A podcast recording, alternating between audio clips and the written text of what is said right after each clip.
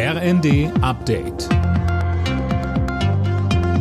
Stündlich neu. Auf den Punkt informiert. Ich bin Gisa Weber. Guten Abend.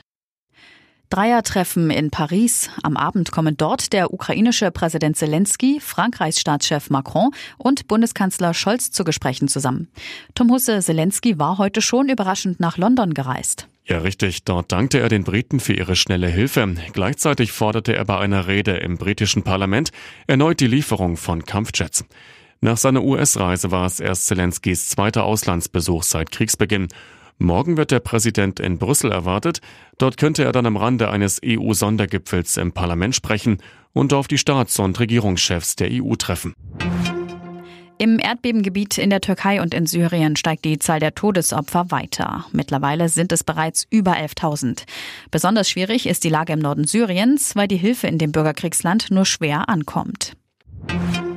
Lernprobleme, Depressionen oder Essstörungen. Viele Kinder und Jugendliche leiden nach wie vor an den Folgen der Pandemie. Das zeigt ein Regierungsbericht. Gesundheitsminister Lauterbach und Familienministerin Paus wollen da jetzt anpacken und unter anderem mehr Therapieplätze schaffen. Und weiter sagte Paus. Nach den Sommerferien startet unser neues Programm Mental Health Coaches an den Schulen mit Präventivangeboten für die psychische Gesundheit der SchülerInnen.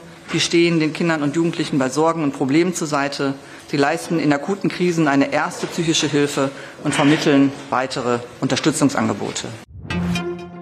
Und zum Auftakt der Biathlon-WM in Oberhof in Thüringen hat die deutsche Mixed-Staffel enttäuscht. Für Vanessa Vogt, Denise Hermann-Wick, Benedikt Doll und Roman Rees reichte es nur für den sechsten Platz. WM Gold holte Norwegen, Silber ging an Italien und Bronze an Frankreich. Alle Nachrichten auf rnd.de